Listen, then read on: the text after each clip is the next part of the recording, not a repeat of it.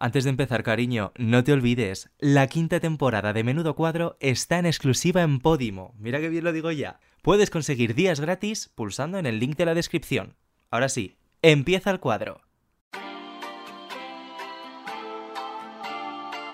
¿Has visto el pasado bañador de Menudo Cuadro?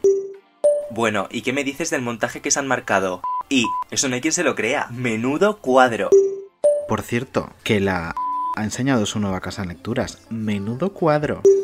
Tío, ¿qué? ¿Ha tuiteado una foto desnudo? Menudo cuadro. Oye David, pon la tetera a calentar, que tenemos mucho de lo que hablar. Sí, sí, sí, que tenemos ya más cuadros que en el Prado, hijo.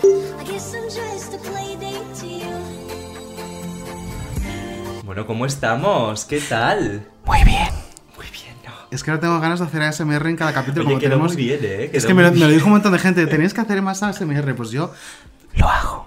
Deberíamos hacer una sección. Venga. de. Pero. ¿por qué hablas así? Uy, Ya hay una misteriosa voz. la invitada ya ha, ha- Misteriosa ha dado una pistita de quién es. Es que yo te cuento, querida invitada. Hemos tenido eh, dramas de sonido todas estas semanas de todo tipo. Hombre, por eso yo he venido a la quinta, cariño. Claro.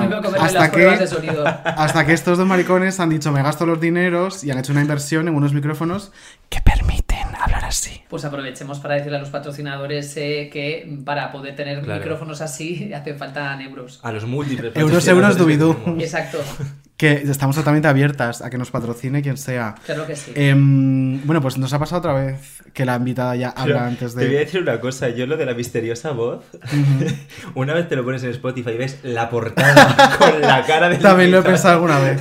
Quedamos de quién será, quién será y de repente... Pero bueno, ¿quién pero será? bueno. ¿Quién será nuestro invitado? Pues de nada, te lo cuento como le cuento a todas las invitadas. Nosotros tenemos la, la, mm, costumbre ya, porque cinco programas ya son costumbres que hacen, que hacen leyes, eh, de que la invitada se autopresenta a sí misma en un corte de audio que nosotros editamos sin ningún tipo de consentimiento ni conocimiento por vuestra parte.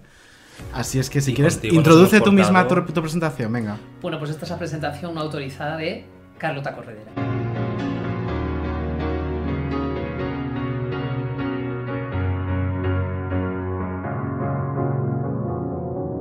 Mi grupo favorito es Coldplay.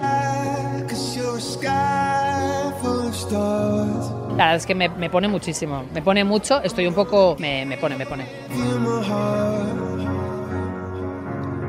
Además me ha acercado a un público más joven y eso está muy bien, ¿no? Porque antes la gente me venía y me decía que querían una foto para sus abuelas y ahora son ellas las que me piden la foto para ellas. Polémica yo creo que es una señora que me sigue. Yo me quedo sin adjetivos, porque como espectadora, eh, como presentadora y trabajadora de Mediaset, o sea, a mí me parece que es un sueño, ¿no? Mi preocupación siempre es eh, no decepcionar a la gente que confía en mí. ¿Por qué está esta bolsa cerrada, Carlota? La de la papelera, Sí. pues porque como no me habéis dejado salir de la sala de aislamiento, he hecho pis ahí, Vale. pero he tenido el detalle de cerrarla. Que también todo es un aprendizaje. Yo quiero que mi hija no tenga límite. ¿No te puedes dar un beso? Creo que no. De lo que se trata hoy también es de hablar de que las niñas tengan referentes. ¿no? Las niñas no quieren ser científicas porque no conocen a ninguna científica. Entonces, si las científicas no salen en los medios de comunicación y las astronautas tampoco, ni las ingenieras náuticas, se, se cierran puertas y, y tienen límites. ¿no? Toda la cuchara abajo, rebañas y te lo Que no te falta el jamón, Carlota. Claro, cariño. Te voy a coger un poco de jamón para que María esté tranquila. Yo es que he visto la portada esta mañana, a mí me ha dado la risa. Una vez me engañaron y me llevaron a ver The Ring, que es la niña que sale del pozo. Mira, eh, dormí, dormí incorporada y con la tele puesta, con la tele puesta, no, con la tele apagada por si me salía la niña y con la luz encendida. O sea, pasé un miedo y dije, nunca más, nunca más, nunca más. Si vas conmigo a ver una película de miedo, te la estropeo. Porque te grito. ¿Qué te pasa?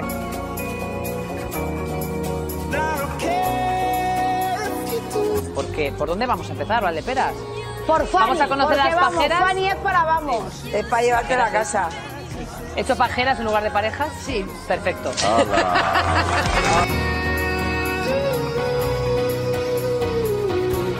Nosotros somos los responsables de tener la mejor versión de nosotros mismos.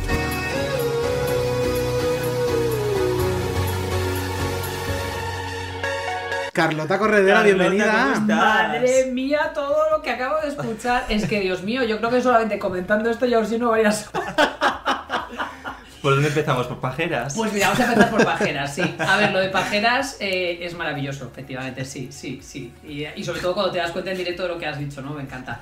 Pero me gusta mucho lo de la papelera porque, mm, bueno, pues porque es bonito, ¿no? Es bonito que te preparen una, una sorpresa en tu programa y que al final, en lugar de pasar la historia como el día en el que presentaste tu libro, Hablemos de Nosotras, en el que había trabajado nueve meses junto a David, eh, Insua, porque hay que, distinguir de los Davides, eh, es muy bonito que, que lo, lo primero que, que pase es que cuando mm, acaba el programa y me subo al coche de producción para irme a mi casa, me llame mi madre y me diga, solo dime por favor que no es verdad. Elisa Solo dime, por favor, que no es verdad. Y entonces lo que yo, eso, eso va a formar, mira, en esta vida lo importante es, eh, es eh, generar misterio, ¿no? Y, y- y- y leyendas, ¿no? Y entonces yo me gustaría eh, que hasta mi biografía autorizada, que escribiré mis memorias cuando ya sea muy vieja, ahí desvelaré si me o no me la papelera. De No, momento no vamos a dejarlo, vamos a dejarlo ahí, porque es que hay que, hay que hablar, hay que, hay que hablar y hay que dar que hablar. ¿Tú qué crees, David? ¿Que hizo Epis o no? Yo estoy seguro de que sí. ¿Y tú, Irsua? Es que esto lo hemos hablado tú y yo alguna vez. Yo, como voy a ser biógrafo oficial, Sí. me callo y no digo nada. Perfecto, muy Yo bien. estoy seguro de que sí. Bueno, pues pero, pero escúchame, pero si mi madre, que es la mujer que más me conoce en el mundo, está absolutamente segura de que no lo hice, Yo creo que eres capaz. Yo creo que eres capaz. bueno, pues Por de una madre momento, siempre se tiene algún secreto. O sea que. de y lo momento de vamos a dejarlo ahí. A ver, yo- o sea, lo que no puede ser es que, que hayas inventado esta imagen de, de, de mujer fina y me dedica a mear en Pero papelera, hoy nos ¿no? hemos propuesto en menudo cuadro quitar esa imagen. Ese es el propósito de este programa. Dejarte tirada por los suelos. Hombre, pues os lo agradezco muchísimo. Y ese momento. y ese de que me dejéis momento. tirar por los suelos es algo que me hace ilusión. Y ese momento en el que dejaste tirado por los suelos tú a Joao diciéndole, eh, ¿te puedo dar un beso? Creo que no. Pero fíjate, la gente no, no me valora, ¿no? Yo fui una visionaria del COVID, o sea, cuando Real, yo real. todavía no sabía que no íbamos a poder darnos besos, ya le dije a este, a este pobre hombre, a- al maestro Yao, que no le podía dar dos besos, ¿no? A ver, lo que sucedió ese día eh, son pues estas cosas que, que- que no se preparan, como que son las maravillosas que pasan en la tele. Las que no se preparan, porque a mí me dieron indicaciones dos personas muy importantes de la cadena y me dijeron que intentase mantenerme al margen. O sea, Sí. además me dijeron, para nosotros es un reto que una persona que se implica tanto emocionalmente como tú en todo, eh, mantengas distancia con ellos. Claro, sin saber todavía lo que nos esperaba en la vida, ¿no? Porque esto fue hace un año. Eh, que, sabíamos nosotros que no íbamos a poder ni, ni a besarnos, ni a besarnos, ni a, ni a chucharnos, ni nada, ¿no? Y claro, yo con Joao, de, de, de- de- a no es mi mejor amigo, ni tengo muchísima relación con él, pero es verdad que nos conocemos y hemos compartido plato. Y claro, yo de alguna manera soy muy obediente, o sea, de alguna manera no, yo soy muy obediente. Entonces a mí me dicen, no te posiciones, no te manifiestes, no des información de fuera. Y entonces, como que dar dos besos, ¿no? Eh, pues a lo mejor él podría interpretar si yo estaba cerca, lejos, si me estaba gustando su concurso, si no. Pero lo mejor de todo fue cuando entró Kiko Jiménez y me plantó dos besos y no me dio tiempo a reaccionar. Porque claro, la gente fue como, qué fuerte la tía esta, que no le da dos besos al maestro Joao y a, Kiko Jiménez sí que se los da, ¿no? Y es verdad que eh, es que el maestro Joao me los pidió. Ya. Yo, o sea, yo tuve la opción de elegir, ¿no? Kiko Jiménez me los plantó en la cara, ¿no? Entonces, bueno, pues eso fue... Fuiste drástica. Pero esas drástica. conexiones nos dieron en momentazos como estos planos que te hacían esperando un concursante y otro con la banda sonora de Drácula de Bram Stoker, las caras de pánico de Carlota sentada en ese pollete. Pero es que ¿sabes lo que pasa? Que claro, tú imagínate, una persona como yo, súper fan del Gran Hermano, eh, pues, pues, pues de- desde siempre, ¿no? Que me parece que es un, un formato brutal. Que de pronto eh, estaba dentro de la casa de Gran Hermano, que yo no había estado nunca, nunca. O sea, había estado en la Cruz de Cámaras, me habían llevado de visita en la segunda edición, imagínate, eh, que ganó Sabrina, y que yo trabajaba ahí en prensa de, en prensa de Telecinco.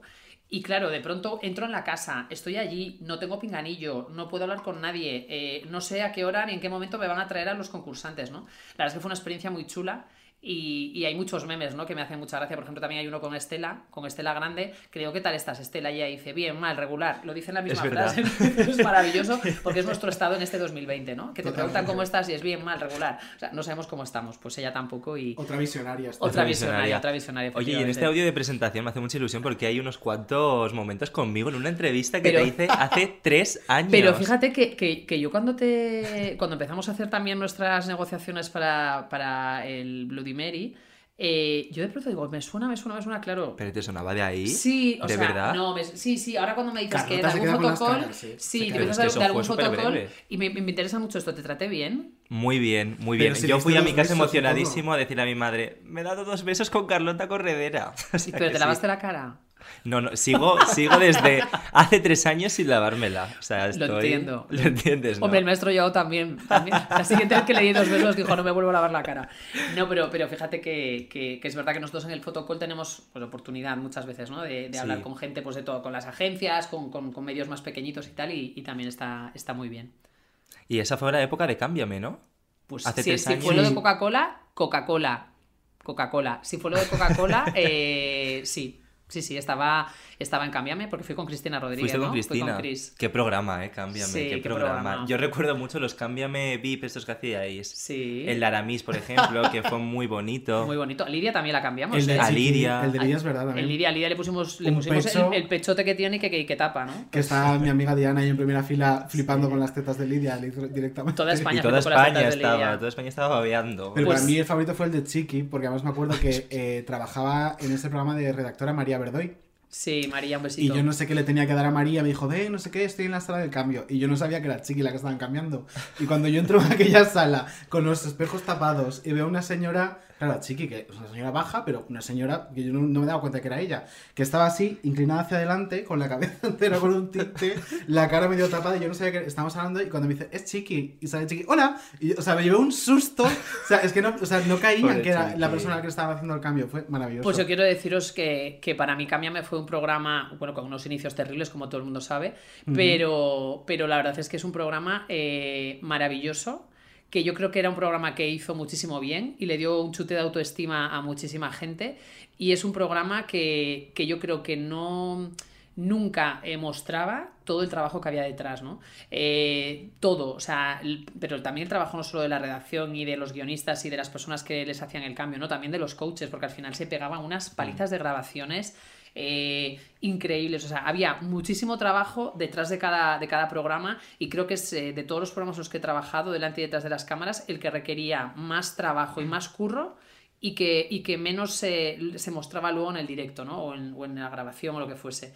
Y yo luego, bueno, pues recuerdo esas palizas de, de grabar en un día cinco casos, ¿no? Cinco resoluciones. Yo grababa solamente estaba en la parte de la, de la resolución. Pero es un programa en el que he aprendido muchísimo y, he llorado mucho, he reído mucho y la verdad es que, que me dio mucha penita que terminase, mucha pena. ¿Y mantienes relación con los coaches? Pues mira, con Cristina y con Pelayo sí, con Natalia no. Hace mucho que no, desde el día que se fue el programa no, no hemos vuelto a tener eh, relación. Bueno, nos mandamos ahí un par de mensajes al, muy al principio. Eh, y con Pelayo he vuelto a coincidir ahora en Hormigas y con Es Cristina eh, también fui a la presentación de su libro. eh, que, que lo publicó junto a Sara, a Sara Brun, y la verdad es que tenemos una relación correcta, ¿no? Mm, Menos con Natalia, bueno, con Avellaneda también hace tiempo que no hablo, pero, pero siempre he currado muy bien con, con Juan.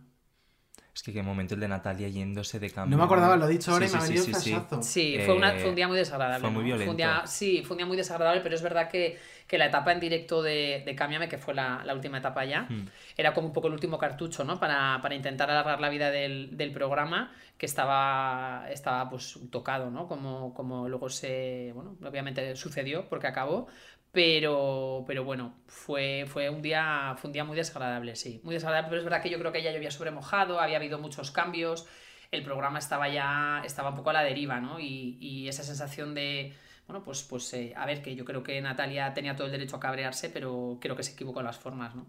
Y sin embargo también aprendí muchísimo de ella en, en, esa, en esa etapa de Cámbiame, ¿no? Yo me quedo, yo suelo quedarme siempre con lo bueno y es verdad que de Cámbiame me he llevado, me he llevado muchísimas cosas. Y fíjate que me sorprende mucho que hables de, de lo cansado que era Cámbiame, ¿no? En Mm. esas grabaciones, cuando presentas Sálvame, que son cinco horazas de directo y cuando ¿Sabes también lo que pasa? Que a mí, por ejemplo, yo soy una persona de directo, ¿no? Hmm. Eh, que yo la televisión para mí es, eh, es directo, aunque he trabajado en muchos programas grabados, he participado en programas grabados, pero es verdad que, que Cámbiame era un programa eh, que tuvo la etapa de, grabarse y luego la etapa de- del directo, y yo los directos también los, los disfruté mucho, ¿no? Los, esos eh, challenge que hicimos, eh, algún programa los viernes, y luego para mí el programa más bonito de Cámbiame, que fue cuando encontramos a, la, hija, a la hija biológica, ¿no? De, de aquella mamá que le habían robado a su bebé y ese programa, por ejemplo, es un programa que no, bueno, mm, me lo llevaré para siempre, ¿no? Ahí creo que es el programa que más eh, mayor esfuerzo tuve que hacer de- de recogimiento y de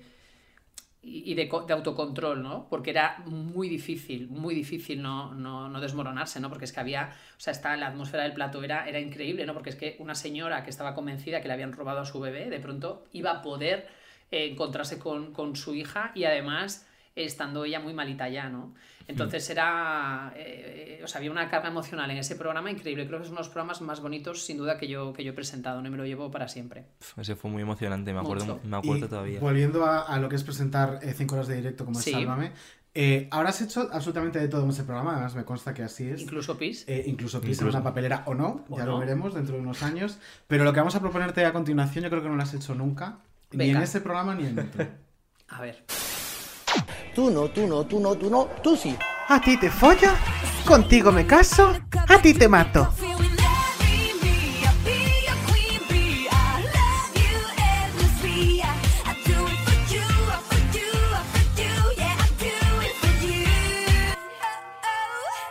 Además es un formato que yo no he hecho nunca, ¿eh? Pero que- O sea, pero- La cara de Carlota ahora mismo No, no, es... que no entiendo nada. Menudo cuadro. Menudo cuadro, menudo ¿Qué ha pasado? cuadro. ¿Qué tengo que hacer? Menudo reto Pues tenemos a ver. preparado, A ver, venga, Carlota. va. Este programa tiene una mitad, que es David Andújar, que es la picante lactante, como la definió perfectamente Sí. Odio Ahora me llama hasta mi padre así. demasiado niñata para esta vida. Entonces, claro, como ella está acostumbrada a un niñateo, está Claro. acostumbrada a, cuando hace sus entrevistas, jugar con el entrevistado. Entonces hemos decidido exportar un poquito de eso a menudo cuadro. Y este es el clásico, es mi juego favorito y es el Fuck, Mary Kill. ¿Cómo? Fuck, Mary Kill. Mary Kill, vale. Va- Fuck, Mary Kill. O El sea, follar, bien, eh, casarme bien. O matar. Muy bien, entonces, ¿qué vamos a hacer? A ver, tengo 46 años, pero tengo estudios. Gracias. Lo que vamos a hacer es ponerte una serie de nombres, ¿vale? Una serie de tríos. Ya los están mirando. No, ya no, los no, no, están te juro mirando. que no, te juro que no Mira que, es- Que no, que mira no, que- No, no, no, pero a ver, escucha, tengo 46 años, desde aquí es imposible que lea lo que pone ahí. En ese portafolio. La dualidad de la edad. Pero Lo bien. que te decía, vamos a ponerte una serie de tríos, ¿vale? Y tendrás que decirnos a cuál te tirarías, ¿Sí? con quién te casarías Sí. y a quién matarías de los tres. O sea, son tres tríos y, y solamente puede, puedo No, son- casarme con uno. Son tres personas y tienes que decidir Claro. qué haces con cada uno. Ah, Eso es. vale, vale, vale. Eso a ver. es, Vale, ¿vale? a ver. Venga, ¿Empezamos con el primero? dale. Venga. Pues te hemos puesto, por un lado, a Rafa Mora, ¿Sí? Lidia Lozano Sí. y a Jorge Javier Vázquez. Fuck, Mary Kill. Fuck, Mary y Kill. A ver, Qué La cara. la cara, la mirada que acaba de echar. Qué interesante. Eh, pues mira, eh, me voy a me voy a casar con Lidia. Muy bien, Vale. muy bonita boda. Mujer Me voy a casar mujer. con Lidia. eh, me voy a acostar con Rafa Mora y voy a matar a Jorge Javier. Ya está, titular. Titular. La Corredera va a matar a Jorge Javier Vázquez. Gracias. Estupendo. Hombre, me gustaría que también eh, recogiésemos cuáles son las opciones, porque claro, con Jorge no me voy a casar, no, tampoco me lo puedo follar, es que solo me queda matarlo. ¿Quieres, esto es ¿Qué como el hacer, polígrafo. no? ¿Quieres matizar? Eh, Sí, quiero, ¿Por qué mati- matas a quiero Jorge matizar, Javier? no, quiero matizar que me casaría con Lidia porque, aunque ella es heterosexual y yo también, creo que Lidia tiene que ser una eh, compañera de vida maravillosa. Estoy totalmente de acuerdo. Vamos y sobre con todo porque es muy disfrutona. Y yo. Y tú yo- también. sí, yo, yo es algo que cada vez valoro más de la gente. Eh, porque Lidia es capaz de reírse mm, en el mm, peor momento y es capaz de. de, bueno, pues eso, de levantarse. Bueno, es que es capaz de tener todo el arco emocional en cinco minutos. También, Entonces, eso, no, no. Eso es de valorar. Sí, pero ella es muy, muy disfrutona y a mí Sí, eso me parece que es algo, es algo importantísimo. Venga, siguiente. Si es que menuda madrina tuvimos, eh, menuda madrina. Desde Vamos con luego. el siguiente. María Tenemos- Patiño, Sí. Mila Ximénez Ah, que y seguimos. Chelo García Cortés. Hombre, a ver si te pensabas que era uno esto. Claro. Dios mío, qué difícil. A ver, a ver. eh, Patiño, Mila y Chelo. Mujer contra mujer total Mujer aquí, ¿eh? mm, Te acuestas aquí hoy, pierdes la virginidad como una mujer, sí o sí. No tengo ningún problema con eso, pero a ver. em, casarme, follarme o matar. A ver, creo, creo que eh, me acostaría con Patiño. Creo que me casaría con Mila. Y creo Y que me. que- y a Chelo al hoyo, claro, que me queda, me quedan muy poquitas opciones con Chelo, pero eh, eh, no es nada radical este juego, ¿eh? es un, un juego muy de medias nada, tintas. nada. Oh, Dios a ver, mío. yo pienso que Chelo es muy feliz con Marta. No vas Sí. a romper esa pareja. Desde luego. Y, un favor, y fíjate eh. que, y fíjate que, que me- me- creo que, mira, voy a, voy a hacerle una cosa. Tan- me casaría y me follaría tanto a Mila como a María. Ah, pues Ah, mira, mira, muy un, bien, un- un otro trío, titular. una pareja abierta, el Pues poliamor. sí, pues sí, pues sí, Pues pues, sí. Me parece que son dos mujeres súper atractivas y, y que son, deben ser dificilísimas las dos en la convivencia. Pues vamos Entonces, a... quiero decir, pues ya que me mato, me mato con ellas, con las dos, ¿sabes lo que te digo? O sea, Me parece óptimo, Claro, sí, sí. claro. Óptimo, ¿no? Óptimo. Muy bien, óptimo. Pues venga, Optimus. Vamos con otro más. Ahora tenemos todo hombres. Venga. Es Kiko Hernández, ¿Sí? Kiko Matamoros ¿Sí? o David Valdeperas. Wow. A ver, a ¿Qué ver, a dedito te ver. cortarías que no te doliera? A ver, escucha un segundo. Matamoros, Hernández y Valdeperas. Mm, Qué difícil. Yo creo que no tanto este. Sí, ¿Sí? Sí, sí, es complicado, es complicado.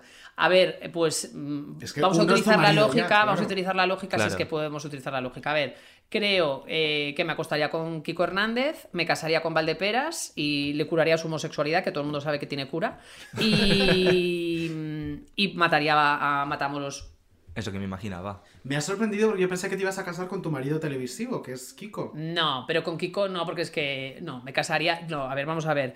Kiko, eh, Kiko es mi marido televisivo, eh, pero si María y Mila deben ser complicadicas- eh, complicaditas en la convivencia, no te quiero ni contar Kiko Hernández, que es un tarado. Imagínate. Has hecho bien, has hecho bien. sí, Bueno, sí. es un tarado, pero reconocido por él mismo, quiero decir, o sea, que es una cosa que yo diga nada nuevo. Te Otra- quiero, Kiko. Otro trío que te va a gustar mucho. Hostia, pero vamos a ver esto, me vais a... Ya me- solo te quedan dos. Pero O sea, escucha un solo te- segundo, llevo toda, la vida, aquí. llevo toda la vida diciendo en las entrevistas que no puedo mojarme con los colaboradores de. Sálvame porque me espera luego un infierno de convivencia con mis compañeros. Pero es y que esto ahora es menudo cuadro. No, no, ya, es ya, que ya, esto pues que es menudo, cuadro, Pero, que, cuadro. pero que a ver si voy a tener que vetar, eh, voy a tener que secuestrar la emisión. Queremos que salgas de aquí enemistada con todos. Claro. Fantástico, Eh, muy bien. Para acabar el 2020 en lo alto, claro que sí. Siguiente ronda. Antonio Montero, Belén Esteban y Anabel Pantoja. Qué bonito este Yo aquí lo eh. tendría claro. Wow, a ver, a ver, a ver, Belén. Belén, Pan- Antonio Montero y, y Anabel. Anabel. Pues mira, me acostaría con Anabel, me casaría con Belén y mataría a Montero. Yo lo haría exactamente igual. Ya, O pero es que. Cero mm, dudas. Sí. Un beso a todos. Un beso, hombre, sí, un beso a todos. Esto es un juego, es un juego. Y última ronda ya. Eh, no es en serio, ¿no? ¿Pero queda alguien todavía? Sí, Sí, sí, es sí, la sí, última, queda, la queda. última. La madre que me parió. Tenemos a Paz Padilla, Sí. a Capa Ross y a Gema López. Ostras. Pues aquí me, me lo pones muy difícil, ¿eh? Es que esta está muy igualada, creo yo. Esta es muy difícil. A ver. em, Pues mira. Me acostaría. Es que, fíjate. Es que yo con Gema López es la mujer con la que más veces me he besado. Pues no sé si me Ah, acostaría bueno. antes con Gema que con Alonso. Pues mira, igual haría un trío con Alonso y con Gema. no me casa y me casaría con Paz y no mataría a nadie.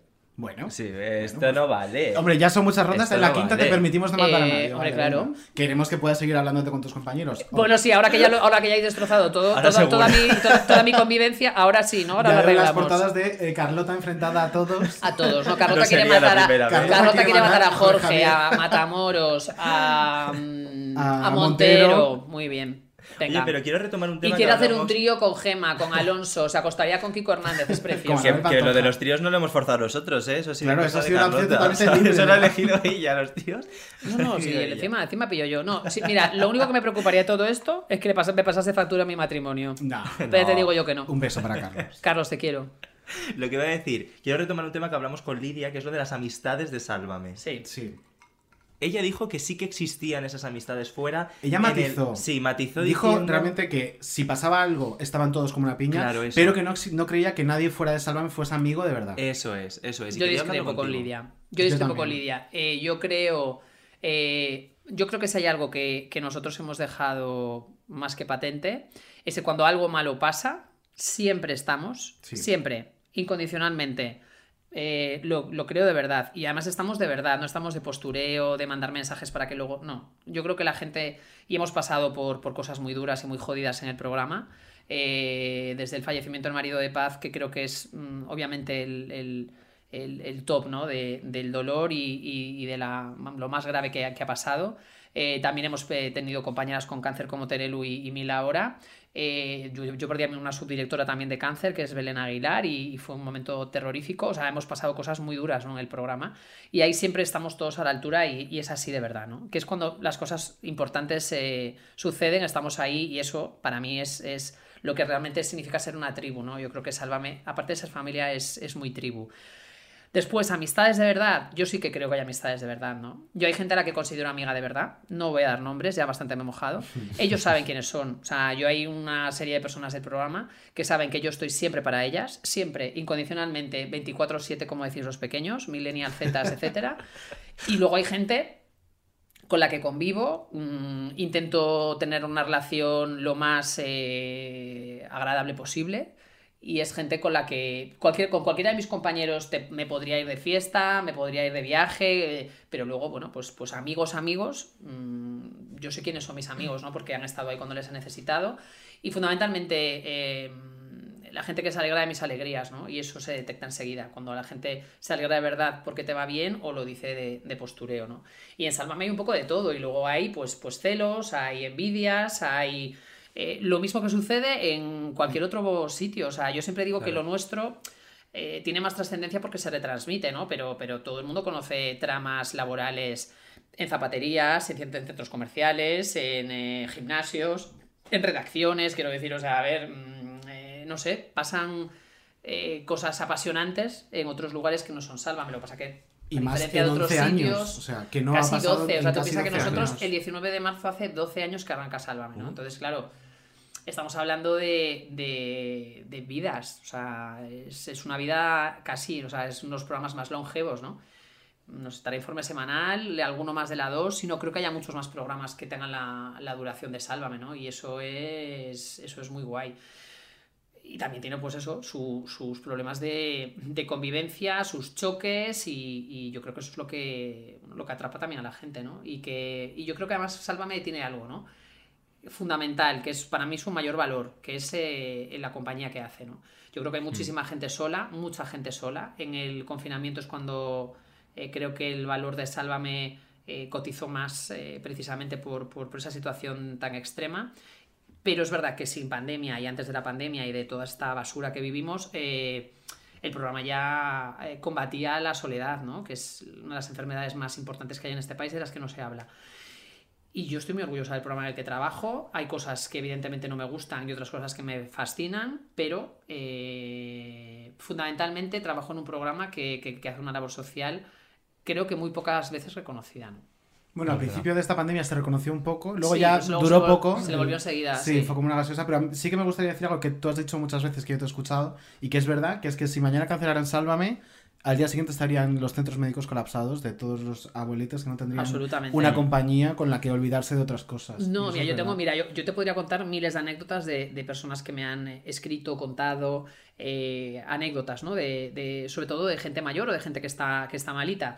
Y recuerdo, por ejemplo, pues un, no voy a dar su nombre, pero bueno, es un señor que, que vino durante muchas meriendas a Sálvame, que a mí me dijo que su madre, eh, a su madre le dolía incluso vestirse, ¿no? Le, le dolía todo. Eh, cualquier cosa le, le dolía, le molestaba, porque era una persona que Sí. tenía una salud muy delicada, pero que de 4 a 8 y ahora de 4 a 9 nunca le dolía nada, ¿no? Y cuando alguien te cuenta algo así, o sea, es imposible que no te emocione, ¿no? Y que, y que de pronto veas que, que- que todo el, el esfuerzo, el desgaste, el, el, eh, que tu trabajo tiene sentido, ¿no? Porque al final eh, los informativos están para informar, eh, las películas para entretener y también para hacerte pensar, y nosotros estamos para, para acompañar y para desconectar, ¿no? Y para que, bueno, pues hay mucha gente que, que pone Sálvame y sus problemas eh, se vuelven más pequeños o, desaparecen durante un rato, ¿no? Y yo creo que eso es, una, es muy terapéutico y, y poco valorado, ¿no? Es más fácil caer en la telebasura y todas estas cosas que ya están tan desgastadas y que yo creo que ya no hay, no hay debate, ¿no? Pero, pero sí, sí, hay bueno, historias maravillosas en los hospitales, en las residencias de la tercera edad, en mucha gente que vive sola y es mayor, gente que vive sola y no es mayor. Eh, bueno, pues, pues ahí estamos nosotros, ¿no? Fíjate, yo me acuerdo eh, cuando yo trabajaba en, en Mediaset, que estábamos en el departamento que yo estaba, estaba la gente de mi tele también. Y me acuerdo un día que además que creo que estabas presentando tú, porque creo que te escribí después. em, no sé qué pasó con la emisión online, que se cayó, hubo un problema en la web y tal. Y nos llamó una residencia de ancianos de Londres. De, De Londres. Que no podían ver el programa, que había varios eh, internos españoles que lo veían todos los días, que si por favor podíamos solucionarles ese problema porque todas las tardes veían Sálvame. Qué Una fuerte. residencia de ancianos de Londres. No, no, y es estaban desesperados.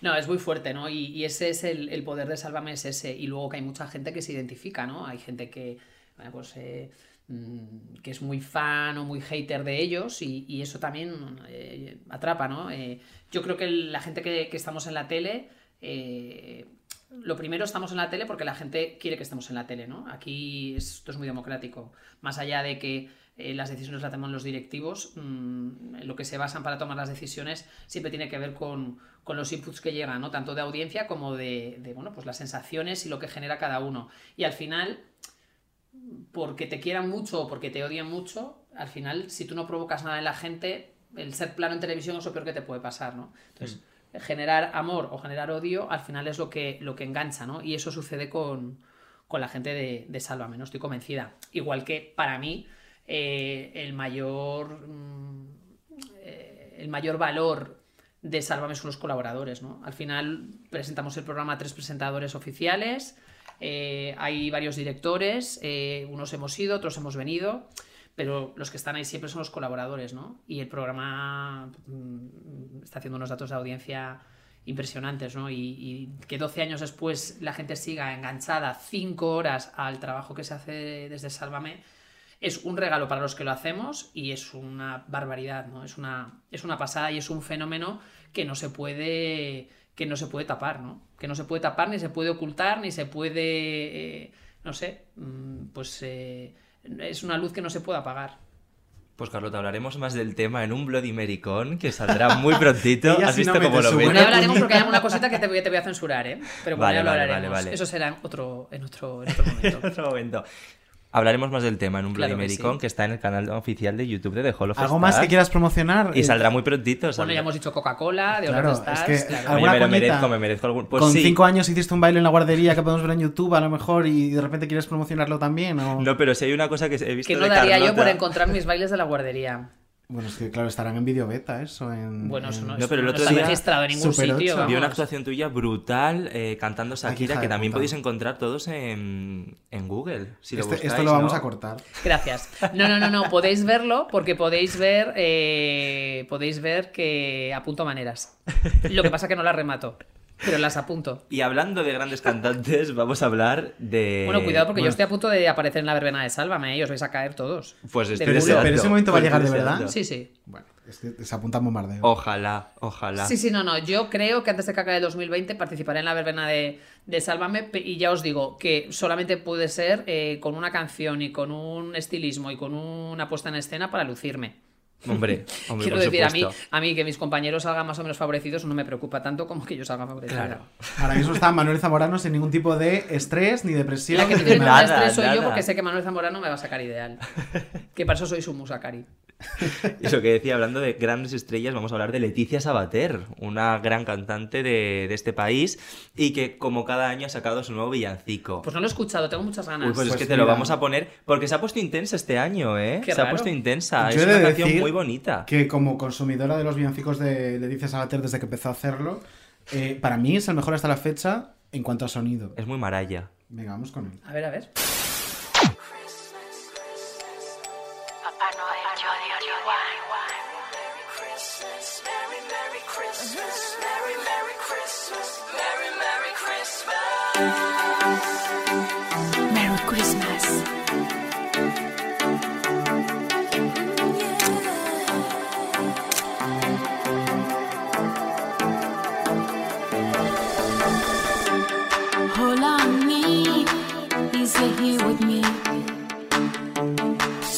To depend on when there's no force down.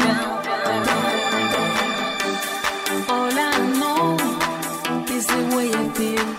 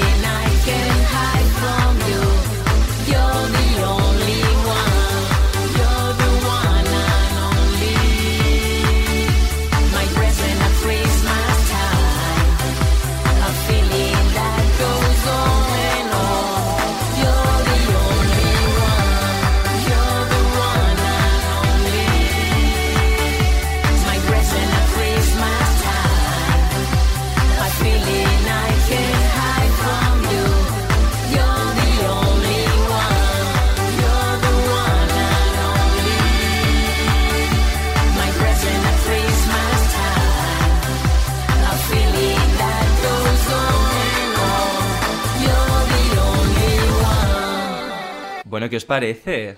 Pues mira, eh, a mí Leticia Sabater me cae muy bien. Yo le tengo mucho cariño, me ha dado grandes tardes, grandes noches en el deluxe. Yo grabé su caja y, ahí donde la veis ese punto frivolón y ese punto locuela ¿no? que, vende ella eh, cuando ya ha pasado los 50. mm, a mí es que ella me da mucha ternura, ¿no? Porque es una, es una chica que ha sufrido muchísimo, que sufrió mucho de bebé, que sufrió mucho de niña, eh, por sus problemas de estrabismo y porque, bueno, pues era una niña que ella misma decía que era un patito feo. Eh, y me dio mucha pena en la caja cuando, cuando hablaba de su madre, ¿no? Porque ella, eh, bueno, pues perdió a su madre, ahora acaba de perder a su, a su hermana. Y yo creo que en un año tan terrorífico que ella, después de haber perdido una hermana, tenga el valor de, y las ganas de, de cantarle a la Navidad, mm, más allá de su pronunciación y de su coreografía y de sus arreglos musicales, yo siempre estoy en el equipo de Leticia. Yo también. Pues es que el de entretenimiento acuerdo. de Leticia es brutal. Tenéis que ver el videoclip si no lo habéis visto. Hay momentazos. ¿Cuál es tu favorito, David? Eh, ¿Lo puedo decir? ¿Puedo Por hacer supuesto. spoiler? Bueno, si no quieres que te haga spoiler, sáltate los próximos 10 segundos. Cuando se fue a Papá Noel. O sea, ese es mi momento favorito. A mí me gusta más cuando no satisfecha con Papá Noel está con los tres Reyes Magos a la vez. en la Bueno, cama, eso es de ¿eh? ser inteligente porque no se cierra mercados. Me refiero Claro. al mercado más anglosajón con Papá Noel y el mercado O desde español. luego lo que está trabajándose él es la, la franja Maduro, Maduro interesante. Pues eh, desde luego es suya, yo estoy totalmente con ella para lo que quiera. También te digo, y voy a aprovechar para reivindicar el papel que hicieron en la anterior edición de la Casa Fuerte. Sí. Pues siempre me lío, ¿es la Casa Fuerte o la Caja Fuerte? La Casa, ¿no? Casa, casa, La casa. Casa Fuerte, Leticia Sabater y Yola Berrocal ganando y dándole en las narices a las Orianas y las petardas de turno. Absolutamente. Hombre. Y las que O sea, más entretenían en todo el reality, ¿eh? Ganaron Pues por son unas algo. profesionales. Son unas profesionales del sí. reality. Pues sí, sí que lo son, porque Sí. mm, eh, parece que es una coña, pero sé que no lo es. Pero encima reivindico que lo son porque son de las que cuando van a un programa saben a lo que van.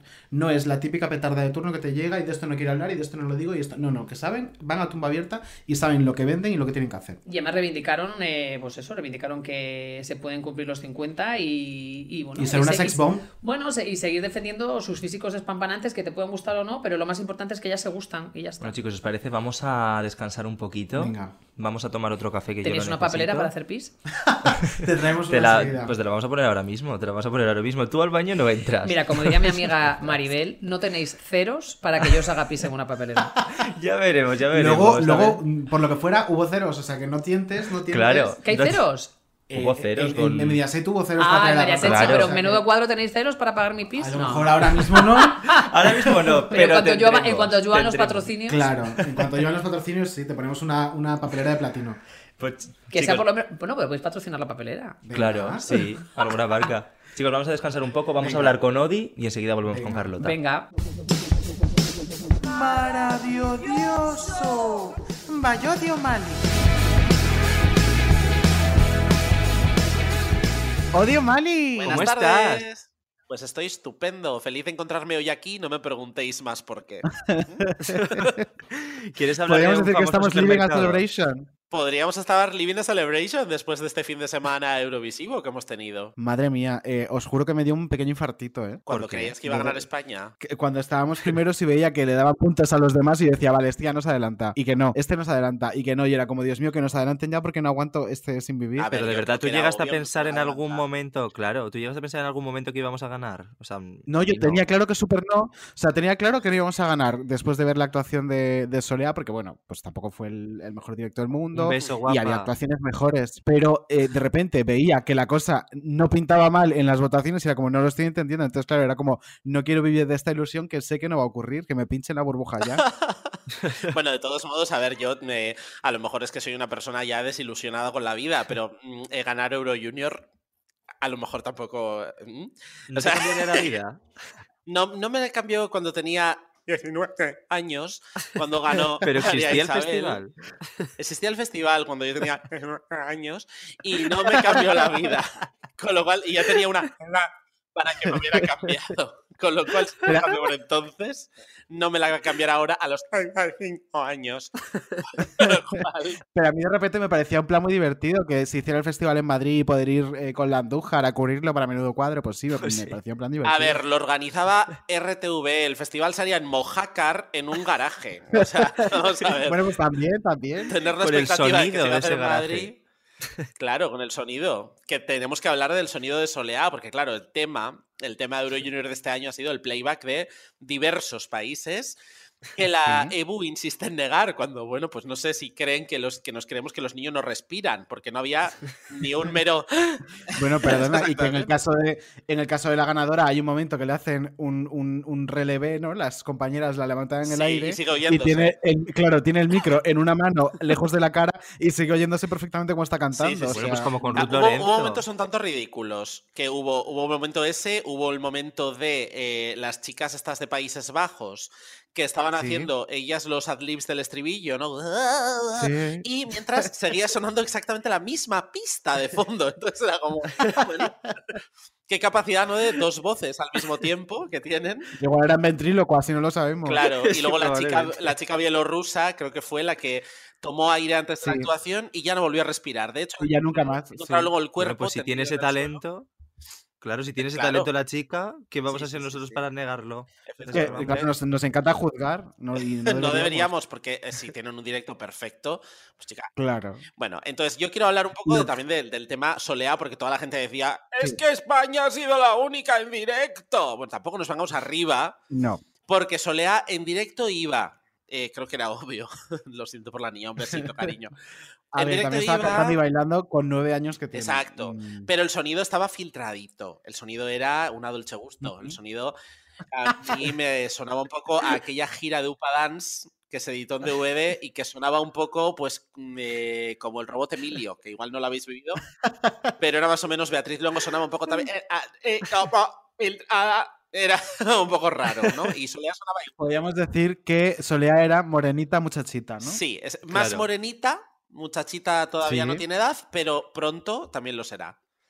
Entonces, bueno, es, es muy interesante ver que ella estaba filtrada, pero la gente no veía la paja en el ojo ajeno, ni a Javián, solo la veía para los demás, ¿no? O sea, es como, bueno, lo vemos allí, estos están en playback, pero Solea suena en expreso, pero es que ella es así, ella se traga unas cápsulas. Y Bueno, yo también pero- pienso que, que- Sí, sí. Sí. No, no, iba a decir que Toñi Pireta aún así se. que Toñi Pireta aún así se quejó a la EBU, ¿eh? O sea, Toñi aún así envió ese. Ella dice que sí. sí, que al momento se quejó. Sí, Y que le dijeron que, mira, mira, niña, está todo bien, chao. Claro, ¿qué le van a decir, no? Porque tampoco había nadie revisando qué es lo que dice Toñi en cada país que estaban haciendo. Y como iba Claro. grabado, pues a ti quién te dice que la niña bielorrusa no es Celine Dion. Pues claro, podría, pudiera ocurrir. Perfectamente, claro. ¿Lo era? No, pero a Lo Toñi se lo pueden colar. Lo que iba a decir es que también creo que se nos fue un poco de las manos, bueno, no me incluyo, se les fue un poco de las manos eh, por redes sociales el, el momento playback, el hate que despertó Sí. sobre todo la gente que escribía directamente a Es una verdad. niña eh, como Valentina, que no sé qué años tiene, 10, 11. Sí. Creo que no es, desde luego, ni será una decisión que haya tomado ella, ni será para nada culpable, ni tiene ningún sentido que gente de 30 años Claro. vaya a escribirle a esta muchacha mm, barbaridades, porque es que además no tiene la culpa. En el, peor de- en el último de los casos no tiene la culpa. Claro, yo, a ver, yo lo dije. Independientemente además de eso, es que Francia iba a ganar sí o sí porque llevaba la mejor canción. Es decir, es que tampoco había mucho que discutir en una edición tan aburrida. Y la mejor puesta en escena, que era divertida, con colores. Sí, o sea, no sé. exacto. Y luego eh, el tema de lo de que es, un- que es una niña, yo lo dije también en Twitter, que a lo mejor, eh, por mucho que ya supiéramos que no lleva la red social, porque es bastante obvio que la llevarán los padres, eh, en- es que es una niña, es que no hay ninguna necesidad. Eh, Podemos quejarnos abiertamente en Twitter sin citar a la cría, que es lo que hemos hecho todos mientras veíamos el festival. Claro. Claro. Eh, ya está, la niña no te va a leer y tú Y dices si que te da sientes la necesidad de citar a alguien, cita a la cadena. Deja a la niña en paz. Exacto, porque además yo creo incluso que la niña podría no saber que iba en playback, es decir, que a lo mejor la niña que la cantó niña- y luego pusieron la Y pista. cuando- Claro, la niña cuando se, se publicó el, el recap este que podías ver antes de votar, Sí. le dijeron, ah, la Valentina está cantando en playback. Y ella dijo, oye, yo he cantado en directo, no sé por qué han utilizado una versión en playback, pero os aseguro que el domingo lo que vais a ver es en directo. O sea, ella no tenía Hostia, ni cariño. idea de que se iba a hacer. Claro, pues entonces efectivamente le pondrían la pista una Mm. vez editado el audio, porque pues yo qué sé. De todos modos, Oye, eso lo sí que es sí me verdad que ha sido gustaría. un cuadro. Sí. A mí lo que sí me gustaría hacer es felicitar a, a Televisión Española por la gran audiencia que, mm, que tuvo el evento el domingo. La verdad, yo creo que ese siete y pico, ¿no? Que hizo de. mm, de Sí. la A ver, habría que ver qué audiencia tiene Televisión Española una tarde de un domingo normalmente. Habría que, o sea, la noticia es esa. ¿qué Hombre, lo que pasa es que es verdad que Eh, la película puntos- superó. respecto a Melanie. Y la película superó en Em, espectadores. Y luego ocurre una cosa que justo lo, lo he visto hoy en Twitter, y es que la actuación de Soleá y el videoclip del tema han subido muchísimo en visitas en los últimos dos días a raíz de, de Eurovisión. Y entonces la gente decía, bueno, claro, es porque la gente está hablando ahora del tema. Ya. Pero también es verdad que es porque la gente se ha enterado ahora del tema. Claro. Entonces, ahí hay un Claro. Es fallo, hay un fallo muy grande de publicidad por parte de televisión española que no exprime este tipo de eventos como debería, ¿no? Yo Pero es creo, que vamos. el problema es que Televisión Española no sabe cómo solucionarlo. Toño Prieto ya dijo en rueda de prensa que es que lo único que le queda ya es ir puerta por puerta informando del Bueno, festival. pero eso, eso es manifiestamente mentira. Claro. Toñi Prieto sabe de sobra cómo promo- promocionar un formato de estos y no ha querido hacerlo, porque si tú vas con una soleá a mm, la grabación de turno de Masterchef, que es el programa más visto de la cadena, o, te- o sea, hay formas de hacerlo y las conoce porque lo han hecho en otras ocasiones. Por en esta ocasión no lo han hecho por la razón que sea. Ella dijo que porque Masterchef estaba ya grabado antes de la pandemia y tal. Bueno, pues si quiere contarnos eso, pues o- que nos eso. Ella sí, ella se Pero lo no cree como lo del Claro. playback. Esto es como lo del playback. Ella se cree lo que ella quiere. Eso es. Y ya está. es. En fin, En bueno, fin. entonces yo quiero decir que eh, dije que esto eh, era un festival de niños que estaban muertos por dentro y básicamente lo que vimos el, eh, el fin de semana fue el funeral, ¿no? Digamos, el Qué desfile, y desfile lúgubre de niños de 45 años que yo insisto que fue un auténtico despropósito. Más allá de esto, sí que es verdad que quiero aplaudir el esfuerzo que se hizo eh, a nivel escénico, porque es verdad que no se notaba que estaban en 400 países, en dos países, pero eh, los participantes, ¿no? Que eran un par. Sí. No se notaba que estaban en distintos escenarios, entonces estuvo bien montado, la verdad. Sí, eso es verdad. A ver, sí, verdad. pero también retomando un poco la idea que dices de funeral, funeral. había, también hay que decir que había green rooms que era- parecían un tanatorio, porque era eh, una, una niña sola ahí con una Era- bandera. mira, fue o lo sea, mejor el momento de Georgia, parecía, en el. Sí, Georgia, Tito Tony, Rusia, o sea, pero Tito Tony dijo en un momento, eh, la canción de Georgia habla de no sentirse solo. Y el plano de televisión española con esa niña abandonada a su suerte en una sala sentada mirando a la muerte a sus ojos, pues yo creo que era terrible. O sea, de verdad. es que encima es incomprensible porque esa niña, por ejemplo, lleva cuatro bailarines, maricón, pónselo. Claro, Que no esté sola. claro. Que vista un poco más esa sala, no sé. Pero es que las la votaciones no las cotizaban ellos. Claro. Y luego, por ejemplo, estaba la francesa, que no sé quién faltaba por meterse en esa green room. Ya, y luego la gente repartiendo mascarillas. O sea, Ya. en vez de tirar confeti, podían haber tirado mascarillas para que fueran cayendo la gente. Y oye, muy cutre, que la semana pasada lo comentamos, de pensábamos que deberían tener eh, prevenidos trofeos en cada país. Sí, no había una mierda. Había verdad. Que esta niña ganó y tuvo un beso de la señora que tenía al lado. Ese fue su premio. A la O niña sea, le entregaron una tosta de foie gras y le dijeron, hasta aquí, toma, es lo que teníamos a mano, la piara. Ya está. Es que sí que sí. Le pido algo de... Bueno, eh, Bueno, y hablando vamos de al siguiente muertos, tema. Exacto. Sí. Vamos a seguir hablando de cosas que están muertas. No solo por dentro, sino en general, por fuera, por los costados, por todas partes. Como por ejemplo el disco de Miriam Rodríguez. En paz descanse.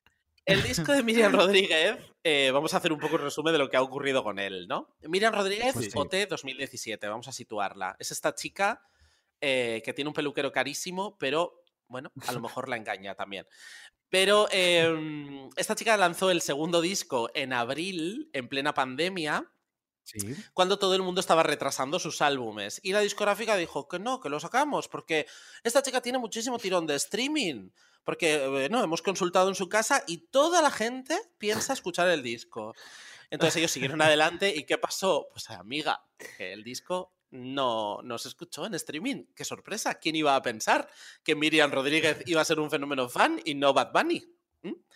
Bueno, entonces, ¿qué pasó? The Shade of It All. The Shade of It All. El disco, pues claro, se desplomó en cuestión de un mes de lista y entonces, eh, claro, los fans se volvieron locos porque ¿dónde estaba el disco físico? Entonces, ese disco se ha lanzado en octubre. Ese disco ha sido exhumado. Ese disco, eh, ese disco es el franco, sacado. el franco de la industria discográfica. Ha salido a brazos de lo- a- o sea, digamos, a, a- a hombros de los fans de su, de su tumba, en la que llevaba ya meses, pero eh, han aguantado con él en brazos dos días, porque después ya eh, ha vuelto a ser enterrado como era obvio, porque es que a quién se le ocurre lanzar el mismo disco en formato físico meses después. A ver, a mí me da mucha pena, porque me parece que, que no le han cuidado nada, No, no, no, no, a mí me da pena ella, pero es que el Sí, proyecto es un sí. Cristo que ya es como un Claro. sketch de humor. David, tú lo da- tienes, ¿no? pena- Sí, yo lo tengo. Y, además, lo iba a decir, me da pena porque sí fui yo. esa, esa venta del vinilo fui yo. Eh, no, mira, yo lo compré y lo compré además en una edición vinilo, firmada y tal. Em, me da mucha pena porque me parece que la discográfica no la ha cuidado Sí. y porque a mí personalmente de su edición de Operación Triunfo, y esto ya es una cuestión de gustos, me parece em, a nivel de sonido de las más interesantes, porque el primer disco no me desagradó en absoluto, me parece que se rodeó de unos buenos compositores, que encontró un sonido más o menos personal que algunos de sus compañeros no lograron, y entonces tenía interés por este segundo disco. Mm, ¿Cuál fue mi sorpresa? Que cuando vi todo el cirio y toda la pesca, claro, yo eh, pues obviamente lo había comprado y tal, y, y maravilla, pero me dio mucha, mucha pena, sinceramente. Hmm, Yo lo dije cuando Pero salió sí. físico, o sea, cuando, perdón, cuando salió digital, em, creo recordar que hice un post en el que hablaba de eh, que era un suicidio comercial lanzar un disco digital cuando es público físico el que va a comprar el disco, porque las Lo 20.000 es. copias de Mm. cicatrices, porque vendió 20 y pico, 20 y pico mil, de hecho, em, eran casi todas físicas. El streaming no computó nada en ese disco. O computó, pero no una barbaridad, quiero decir. Entonces, eh, lanzar ese disco digital era un suicidio ya de inicio. Pero además yo lo que planteé es que, ojo, porque a mí me da la sensación de que lo que se han cargado no es esta etapa, lo que se han cargado es probablemente la carrera de Miriam. Porque es ¿A que tanto un que triunfito... Sí, yo creo que sí, porque una- un concursante de OT que se la pega con el segundo disco, suerte Claro. luego la remontada. Suerte luego la remontada. Yo creo que es Pero, complicado. ¿y no te da la impresión de que quizá lo que hayan hecho será eh, precipitar de una forma prematura un contrato discográfico? Es decir, que a lo mejor tenían un compromiso de dos discos y ver cómo funcionan. Y han dicho, mira, me lo quito en medio, eh, lo sacamos ya y Hombre, tampoco diga". Pues no preveían lo ellos sé. una pandemia. Claro, es que. No, pero las decisiones se tomaron a posteriori ya. Me refiero cuando se tomó la decisión de sacar ese disco y luego de retrasarlo, ya estábamos como estábamos. Claro, pero en realidad ellos Pero el tenían ya toda la, previo. toda la maquinaria del, del álbum ya estaba montada. Quiero decir que ellos yo creo que no pensaban que iba, que iba a pegársela. ¿eh? Además, me parece que en principio eh, tampoco daba señales de pegársela. Podía haberse hecho un Cepeda, que es lo que le ha pasado a Cepeda, que mm, en siete semanas el disco está en el 54. Probablemente esperaban un declive de ventas, pero no creo que esperaran lo que le ha pasado a Miriam.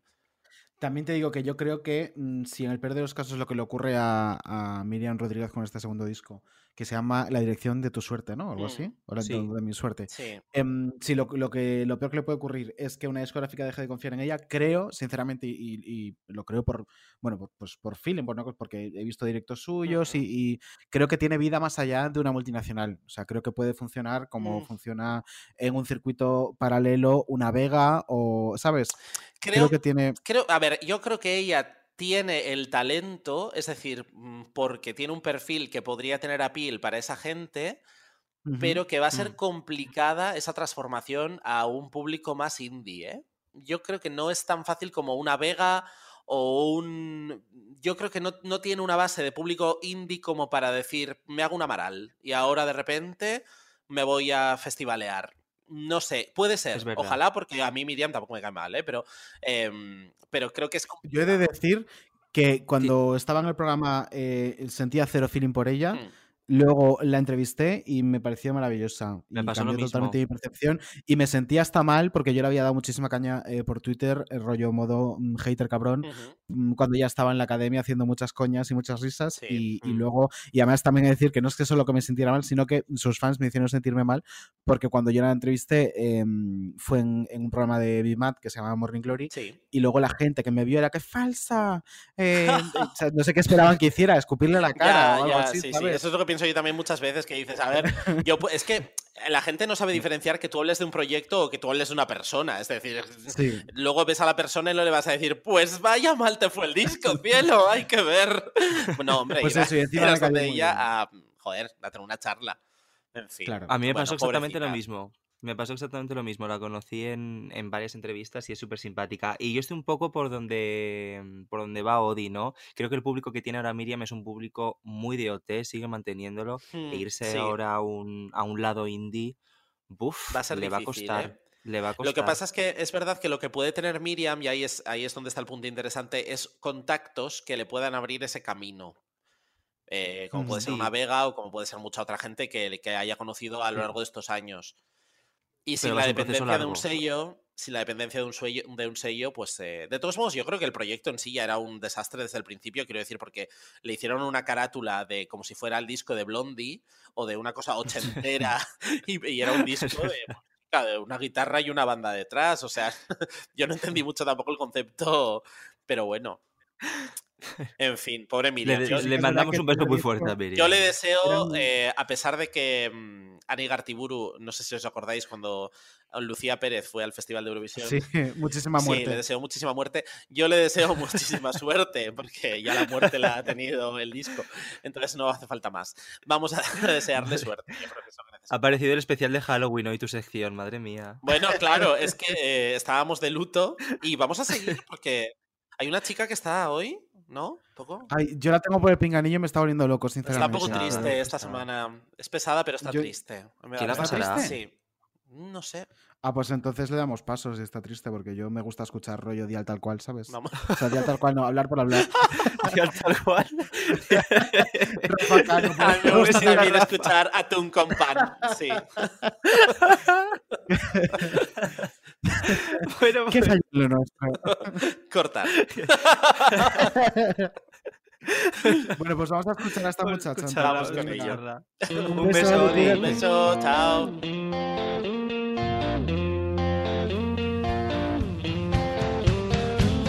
Querido diario, por email. Te falta un su, su, aunque falta, te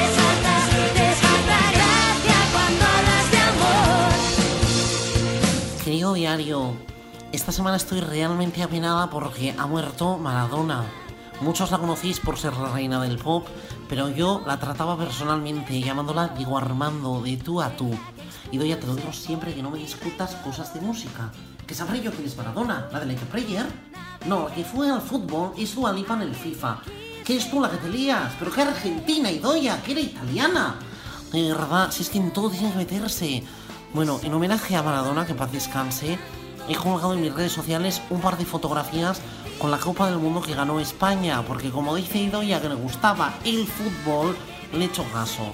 Que claro, seguro que he hecho el ridículo y ahora piden que también cierre el Instagram. Idoya estaba preparando una boloñesa y has usado todos los macarrones para hacer los collares del merchandising de Barey. Te he dicho mil veces que solo cojas proyectos serios. Que luego te pagan en chetos pandilla y no tenemos para llenar la nevera con eso.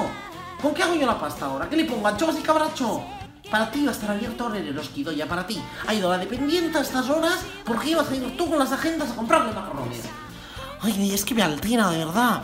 Si es que lo que sé por qué les sigo haciendo caso, es que no lo entiendo. En fin, voy a calmarme. Para terminar con la semana de luto, lo único que quiero es mandaros un mensaje de positividad y amor. Pensad que se ha muerto otro, no vosotros. Así que me alegráis esas caras que no tengo yo por qué aguantar que estéis mustios. Pues el muerto al hoyo y la pantoja Raquel Bollo, ya. Se me ha muerto mi Maradona y no estoy aquí llorando por las esquinas con sus discos en la mano. Y dale con el fútbol, te debato yo a ti cosas de Gómez y de Plastidecos. No, de verdad. Te digo yo a ti cuando no te pinta un rotulador. Pues toma nota. La verdad es que se van siempre los mejores y se queda hasta seguir. Bueno, pues ya estamos de vuelta con Carlota después de esta intensidad, que es siempre la sección de Odi y la llamadita de, de Amaya de rigor. Eh, había un tema que queríamos tratar contigo, porque, a ver, es historia de la televisión. Y si yo te digo que es un tema que tiene que ver contigo y es historia de la televisión, enseguida, porque eres una chica lista, vas ¿Qué a saber te de qué viene a la estamos cabeza? hablando. Es alguien de, que nunca, de quien nunca habláis en vuestro programa. No. Ah, Una pues chiquita muy entonces- desconocida. Entonces igual es eh, la, la famosa llamada, ¿no? Igual es la famosa llamada. Igual. Pues como te veo un poco despistada, vamos a poner un pequeñito audio para centrarnos y, y- y focalizar de qué estamos hablando y ahora nos comentas.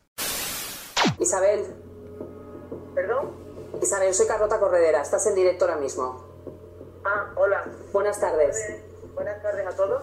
Buenas tardes. ¿Por qué has llamado a Chelo? ¿Qué quieres decirnos, Isabel? Mira, he conseguido el teléfono de Chelo porque yo el teléfono que tenía antes pues no lo tengo ahora y no tenía su, su teléfono. Eh, quiero empezar diciendo algo, algo muy importante para mí. Lo más importante que yo tengo en mi vida son mis dos hijos. Eh, a los que no ha cogido el teléfono. A los que no le ha cogido el teléfono. Joder, me emociona mucho escucharlo porque fue, fíjate, no, no, no recordaba ni cómo era el arranque, ¿no? Porque Es verdad que, mira, me pasó algo muy fuerte, porque es que el día que entró Isabel Pantoja en esa famosa llamada, que yo tengo todavía agujetas en las cervicales de aguantar el teléfono, eh, Hora y veinte. y codo de tenista me salió ese día, eh, luego eh, celebraba su, su 40 cumpleaños eh, una de mis mejores amigas. Y claro, la pobre dijo, no tiene otro día para llamar a Isabel Pantoja, porque lógicamente hicimos una, ella lo celebró en el chicote y, y bueno, solo se hablaba de la llamada, ¿no? Y, mm, y bueno, fue efectivamente fue pues segura, seguramente los días más importantes profesionalmente eh, que yo he vivido en Sálvame seguro y fue pues fue una maravilla, ¿no? Fue una maravilla eh, profesionalmente y como contenido y como todo, ¿no? Y, y- y la verdad es que yo tardé un par de días en, en verme el programa, me lo, me lo vi entero, ¿no? Para, pues, pues para vivirlo y disfrutarlo, ¿no? Muchas veces pasan cosas en el programa que, que, que dices, jo, qué ganas de llegar a casa, ¿no? O qué ganas de, de ser espectador y no presentador, ¿no? Eso me ha pasado muchas veces. Pero y ¿y uno por de qué ellos esperaste seguro... un par de días? Pues porque no pude, porque había quedado Ah, con vale. gente y tal. Que Hombre, era una- es, que era, es que era un rato. No, no, no, es que era un rato, era un rato largo. Era hora y veinte de. Claro, entonces Sí. para tener hora y 20 y buscar el hueco para, para poder tener esa, esa hora y 20 disponible, pues bueno, busqué un momento ahí un poco de intimidad y lo vi sola y tal en casa y, y la verdad es que lo disfruté mucho, ¿no? Y son, y bueno, y luego los memes que salieron y todo, que era una maravilla. Pero... Aquel cartel de La llamada con Isabel Pantoja y Carlota. Maravilloso, maravilloso. Pero ocurrió algo también muy guay en Sálvame y yo creo que hasta la fecha era totalmente inaudito, que era una hora y veinte de colaboradores callados. Exacto. Escuchando, que hasta Isabel decía, ¿Me, ¿se me escucha? ¿Me estás escuchando? Sí, decía Carlota, sí, porque sí, todos pero claro, entiende. Eh, 11 años de Sálvame, llamas por primera Pero vez. yo fíjate, pero ella reclamaba que le hablase de vez en cuando para. Sí, sí, sí. Porque estaba. Pues eh, es un misterio esta mujer, ¿no? Isabel Pantoja es. eh, no sé. eh, em, es, es brutal, ¿no? Es brutal todo lo que genera. eh, la, la atención, la audiencia, el interés. Es, es, es increíble. Yo creo que no es comparable a nada, ¿no? Yo creo que no hay ningún personaje en este país eh, que haya generado todo lo que ella genera en el corazón, ¿no? ¿Tú crees que va a hablar ahora? En una revista. Sentarse en un plato yo lo descarto porque no lo ha hecho en los últimos años, no creo que yo es que creo, yo es que creo que se equivoca si da una entrevista escrita, ¿no? Yo creo que ahora mismo, lo comentábamos otro día en Sálvame, mm, yo creo que la única manera que tiene de salir, si no bien parada, por lo menos eh, defenderse un poco o limpiar su imagen de alguna manera, que es algo que a ella le preocupa muchísimo, es sentándose en un plató. Yo creo que una, una entrevista por escrito al final eh, contrarrestar el efecto tan poderoso de lo que hizo Kiko, de lo que luego pasó con Teresa Rivera, de lo que luego ha pasado con, con Silvia, ¿no? Eh, Pantoja. Yo creo que ella tiene la fuerza suficiente para mirar a cámara e intentar convencer o, cambiar la imagen que tiene ella ahora mismo, ¿no? Yo creo que con una entrevista esa fuerza no, no, sé, no, no es la misma, ¿no? Eh, yo siempre lo digo, si tú tienes de verdad la, la verdad de tu lado y tú crees que lo que has hecho lo has hecho, has hecho lo que has hecho lo has hecho bien y además tienes eh, eh, respuestas para todo, ¿Y crees que se siéntate, en no un, creo pla- que siéntate en un plató, siéntate en un plató claro. y, y cuéntalas, ¿no? ¿Y Pero cuando tú el ni siquiera levantas el teléfono para hablar con tu hijo y darle esas respuestas, a ver, es una situación absolutamente desagradable, ¿no? Eh, eh, desagradable para ella con todo lo que haya hecho mal, desagradable para Kiko. Al final hay mucha gente que, que no acaba de, de entender cómo, cómo Kiko, como hijo, ha podido hablar así públicamente de su madre, ¿no? Eh, unos hermanos por ahí eh, que primero habían contado que había sentencias en firme, que luego resulta que no son en firme, ¿no? Es, es un culebrón que no hay guionista en el mundo eh, que haya podido. O sea, tú imagínate que la serie, que, que una serie que se llama Isabel Pantoja, ¿no? Dios mío, es que, es que mm, seguiría ahora mismo en emisión desde que ella nació, ¿no? Desde que ella nació como personaje, porque es que es que es un no parar. Encarna Sánchez, María del Monte, Julián Muñoz, la tonadillera que, que enviuda del, del, torero, entra en la cárcel. Ahora resulta que su propio hijo, que, es, que ha sido siempre su baluarte, la, la- la arrastra por el suelo públicamente con todo lo que dijo. Es que, es que no dejó títere con cabeza a Kiko. O sea, Kiko podía haber dicho, bueno, pues eh, quiero que mi madre me responda a por qué estas gestiones las ha hecho así, por qué sus propiedades no tienen ninguna carga económica y yo, sin embargo, eh, mis hijos y yo eh, tenemos ahora mismo un pufo eh, que no nos va a dar tiempo a pagarlo en la vida, ¿no? Pero es que habló de mala madre, de mala abuela. Hostia, dijo cosas muy fuertes, pero muy fuertes. Y, y- y está en todo su derecho a hacerlo y no seré yo quien le juzgue, pero es verdad que, que es que yo creo que en las peores pesadillas de Isabel Pantoja, ¿no? Es De- que es increíble. De todo lo ocurrido desde, desde que se ha sentado Kiko, ¿qué es lo que más te ha sorprendido? Yo creo que nada, pues, yo creo que es imposible competir con lo que contó Kiko, ¿no? Yo creo que es, eh, es imposible. Hombre, a ver, yo creo que lo que contó Kiko, esa entrevista descarnada, ¿no? Que además yo tuve la oportunidad de hablar con Kiko un poquito antes de, que se sentase con Jorge. Y a mí ya me dijo eh, que con lo que había descubierto solamente puedo decir que su madre era una mala madre. O sea, yo, vamos, me llevé las manos a la cara porque es que me sobrecogió escucharlo, porque es que, es que es muy fuerte, es que yo soy madre, es que yo soy hija. Es que es, que es muy fuerte, muy fuerte. Mucho. O sea, puedes pensarlo, eh, contárselo a un amigo, pero lo estaba contando delante de todo el mundo, ¿no? Y luego lo contó en la entrevista. Eh, para mí es el, la- la- el testimonio de Kiko es, es, es brutal y la consecuencia del testimonio de Kiko, que fue la visita a su, a su tío Riverita, ¿no? Y ver cómo la gente de Barbate le clamaba a los tres hermanos Rivera paseando por Barbate. A mí eso me parece... Es la hostia más grande que, que- que le puedes dar a Isabel Pantoja, ¿no? Sí. Creo que está al nivel, o sea, la- la- las declaraciones de su hijo están al mismo nivel de esa imagen de Kiko con sus dos hermanos, a los que ella no le quiere devolver los trastos de su padre con sentencia o sin sentencia. Eh, es, es increíble, ¿no? Es increíble que. Porque a mí me encantaría escucharla, pero que me encantaría eh, que, que, que, que, lo justificase, ¿no? ¿Por qué?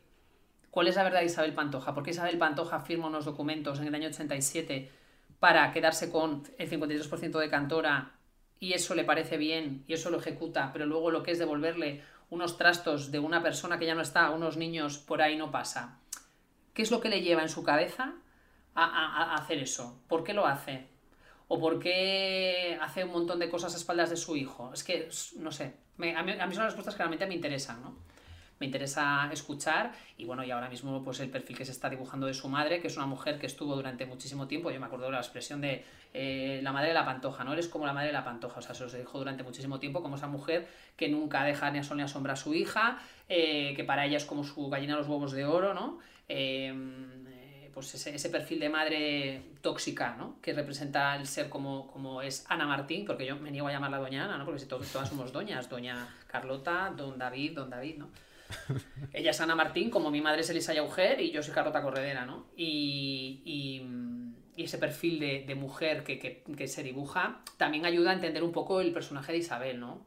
Igual que Agustín, o sea, yo creo que al final el- el- el- tu, tu contexto habla mucho de ti, ¿no? Lo de la típica frase de dime con quién andas y te diré quién eres, o sea, al final somos, somos nuestro contexto y somos nuestras circunstancias. ¿no? Pues el último capítulo para meterte en contexto de esta historia sería este que vamos a escuchar.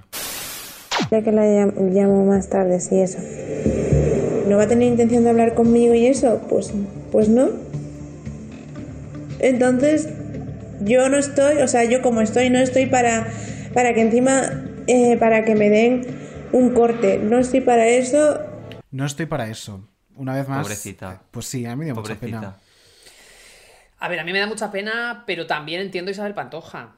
Quiero decir, entiendo a Isabel Pantoja. Vamos a ver, como trabajadora de Mediaset, ¿qué me hubiese encantado? Pues que Isabel Pantoja hubiese rajado durante una hora y veinte de nuevo con su hija, explicando cómo se siente eh, y, y abriéndose en canal. Eso es lo que me hubiese gustado como trabajadora de Mediaset. Ahora, eh, que entiendo que Isabel Pantoja, como personaje y con su cabeza que ella tiene, ella va a acceder a hablar con, con su hija sabiendo que está en un reality de Telecinco para que Telecinco siga rentabilizando esa llamada. Bueno, pues es que es que ahí mm, eh, cuando digo que entiendo a Isabel Pantoja no se comparta lo que ha hecho, pero es que si conoces un poco el personaje, Es lo que esperas de ella, desde luego. no es lo que esperas de ella, pero es que en su cabeza, en ese momento, no estaba pensando en los sentimientos de su hija, estaba pensando en que no quería eh, regalarle esa llamada a Telecinco, porque ella todo lo, Pero lo es que una vez contabiliza más, en euros. claro, eso te decía, una vez más está por delante el dinero Absolutamente. de todo. Porque, Hombre, bien, si yo estoy viendo el estado en el que estaba esa niña, porque estaba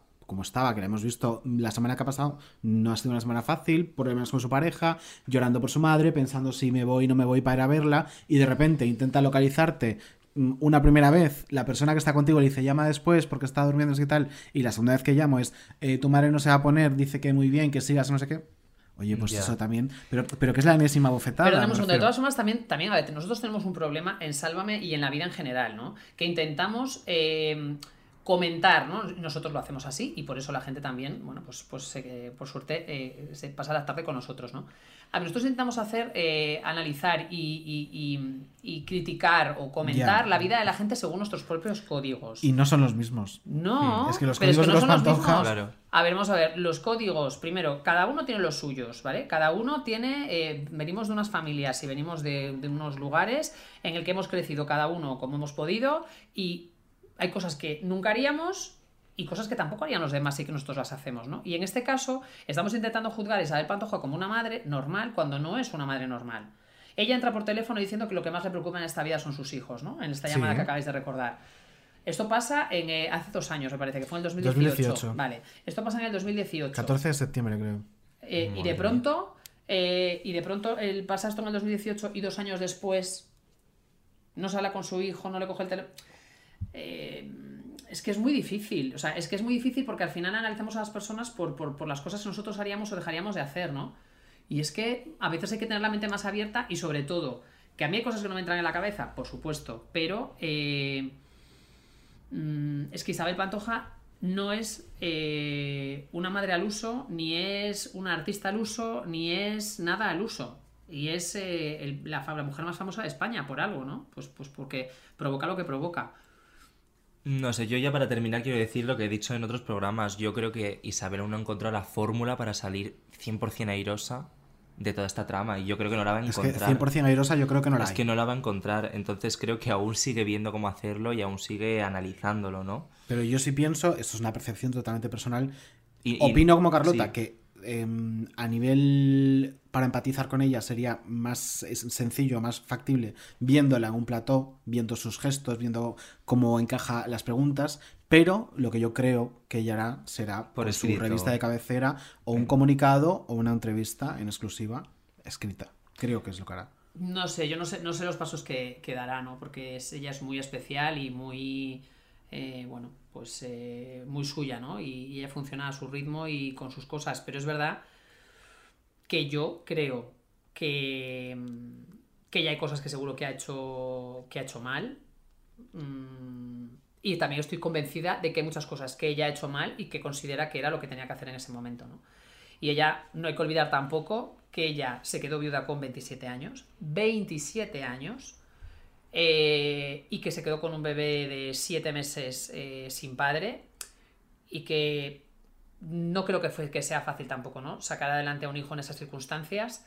eh, y yo creo que, que aunque ella, aunque ella diga, ¿no? Eh, como dijo Kiko, mi madre siempre me ha visto como una tarjeta de crédito, ¿no? Pues es obvio que su madre ha rentabilizado su viudedad, que se quedó huérfano ese niño con siete meses, mi pequeño del alma, subió a su hijo al escenario, pero mm, yo también creo que la Isabel, que, que se quitaba la bata de cola y se quedó con un bebé de 7 meses y con 27 años, tampoco creo que lo tuviese tan fácil, ¿no? Y yo creo que ha tenido que sufrir eh, y a veces todo lo que vino después eh, borra ese, ese arranque de vida, ¿no? Y, y yo estoy convencida de que ha tenido que hacer muchas cosas pensando siempre en que era lo mejor para, para su hijo, ¿no? Que su hijo ahora, obviamente, eh, fíjate, yo os voy a contar algo que no he contado en el programa. Eh, Venga. No, yo creo que Kiko, yo creo que Kiko eh, tiene miedo de sí mismo. Yo creo que Kiko reconoció el tema de las adicciones, que ha tenido recaídas. Y yo creo que Kiko es consciente de lo, de lo frágil que es y de lo vulnerable que es y de lo fácil eh, que puede ser desaparecer. ¿Vale? Y yo creo que él tiene una mujer a su lado que también, ¿no? Hay gente que dice, no, porque todo esto es porque le ha calentado la cabeza a su mujer. Bueno, su mujer tiene con él dos hijas y evidentemente su mujer eh, tiene que velar también por los intereses de sus hijas, ¿no? Porque si a Kiko le pasa algo, quien se quedará sola con, los, con sus niñas es ella. Sí. Y yo entiendo que si tú tomas conciencia de que tienes un pufo que no puedes pagar ni hoy ni mañana y que si a ti te pasa algo, tus hijos quedan absolutamente eh, en una situación muy, muy delicada económicamente, no sé si justifica todo lo que ha hecho, pero también puedo llegar a entender eh, eh, su, su dolor, su cabreo y, y- y- y que quiere respuestas y que quiere que le expliquen las cosas, ¿no? De todas formas, ahí lo que se ve a años luz y yo creo que se ve desde cualquier punto, ¿no? Hay una, hay una relación familiar muy tóxica por todas partes, ¿no? Una niña adoptada que no se habla con su tío, que no se habla con su abuela, Pero yo creo que es una muy niña, tóxica. una niña que es capaz de decir en la tele que se siente distinta a su hermano, eh, que nunca la han tratado igual que a su hermano. Hostia, estamos hablando de cosas muy fuertes. Sí. O sea, que lo hemos ya interiorizado y lo hemos hecho como muy normal y que Chabelita lleva mm, o sea, una niña que se queda embarazada para huir de cantora. O sea, es que ¿qué cojones estamos hablando? Es que estamos hablando de cosas muy heavies. O sea, de una chavala eh, que luego se arrepiente de haber estado de farra y de haber dejado a su hijo con Dulce. Es que, eh, a ver, mm, es que es todo loquísimo. Pero es muy tóxico Y porque muy tóxico. nunca han tenido la, la- o al menos es lo que parece, la costumbre de hablar nada. Por no hablar no decían ni la palabra cárcel, que es donde ha estado esa mujer encerrada dos años. Absolutamente. O sea, es, es hipertóxico, pero porque es totalmente. Desde una perspectiva, lo que decías tú, si lo analizamos desde una perspectiva más cotidiana, e- es absolutamente impensable todo lo que ocurre en esa casa, pero claro, sus códigos son totalmente distintos. Y luego otra cosa, que me- uno de los momentos en los que Kiko se enfadaba más en la entrevista eh, con Jorge de, la primera parte de Cantora, la herencia envenenada, él se cabreaba cuando su madre quería de alguna manera buscaba un reconocimiento en, la, en el proceso de, des- de desintoxicación de su hijo, ¿no? Ya, es que a él, sí. a él le tocaba mucho, mucho la moral ahí porque su madre quería como ponerse en primera fila de yo estaba ahí decía, perdona, tú te fuiste al rocío a arreglar las cortinas y a arreglar la casa. Tú no te quisiste bajar al, al barro de, de lo que es tener un hijo yonki. Hombre, se lo dijo, no sabéis ni cómo se llama mi doctor. Es muy Eso heavy fue- eso, Eso es ¿eh? de lo más Sí, crudo de la entrevista para Claro, mí. pero es que Muy eso duro. ahí no está hablando ni de dinero, ni de propiedades, ni de deudas, ni de herencia envenenada. Y está hablando de una madre y de un hijo. Punto. Sí. Y de una madre que no acepta, que no acepta que su hijo eh, tiene un problema de adicciones, porque obviamente detrás de un problema de adicciones hay muchas cosas, ¿no? Y evidentemente, mm, yo no soy psicóloga, pero en, en- en los vacíos que ha podido intentar en un momento dado Kiko superar con, con las drogas y evadirse, pues seguramente tiene mucho que ver su madre, su vida, eh, sus, eh, bueno, sus ausencias o, o su falta de comunicación, o, o quiero decir, porque no tienes que ser el hijo de Isabel Pantoja para tener un problema de adicción. O sea, en este Desde país luego. todo el mundo eh, puede tener un problema de adicción, incluso en familias absolutamente estructuradas e ideales, ¿no? Entonces, eh, ahí para mí es la parte más, eh, más, más dura, ¿no? De Sí. cara a ella, de cara a ella, que a lo mejor ella piensa que lo peor de todo es que haya dicho que es una mala madre y una mala abuela y un no sé qué. No, no, a mí me parece que cuando tu hijo te está diciendo te he necesitado y no has estado ahí en mi peor momento, a mí me parece que es mucho más duro que te echen en cara mm, temas de herencia, ¿no? Reclamar ese amor en directo me parece muy duro. Me Hmm. parece muy duro. Vamos a hablar de otra familia muy similar, ¿no? Muy Sí, similar. bu- bueno, bueno, sí, Muy pero no. desestructurada también. Eh, es que el tema Pantoja te metes y salir de él es Ya, y no complicadísimo. paramos. Pero vamos a, Em, a la sección de este ujú. podcast. Es que es la sección en mayúsculas. Es, Es- nuestra sección favorita y es grandes cuadros de la historia. Es la sección con la que aspiramos a llevarnos un Ondas el año que viene. Junto, por- a, junto a la siguiente, ¿eh? Claro, efectivamente. Por su, por su clara vocación eh, didáctica. Entonces vamos a escucharlo y, y lo analizamos. Vamos allá.